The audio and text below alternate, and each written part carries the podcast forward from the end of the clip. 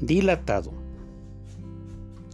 Porque un niño nos es nacido, hijo nos es dado, y el principado sobre su hombro, y se llamará su nombre admirable, consejero, Dios fuerte, Padre eterno, príncipe de paz.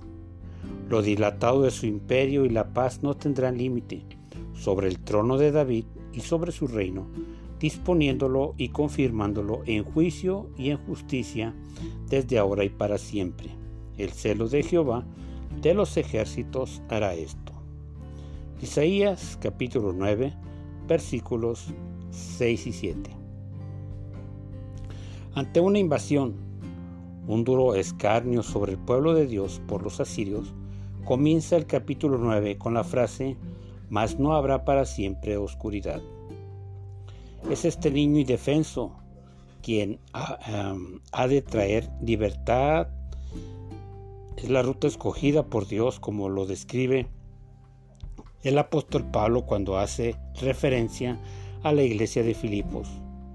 Cuando dice, sino que se despojó a sí mismo tomando forma de siervo, hecho semejante a los hombres. Esto lo encuentran en Filipenses 2.7.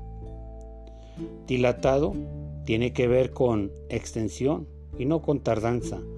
Hace referencia a incremento y grandeza.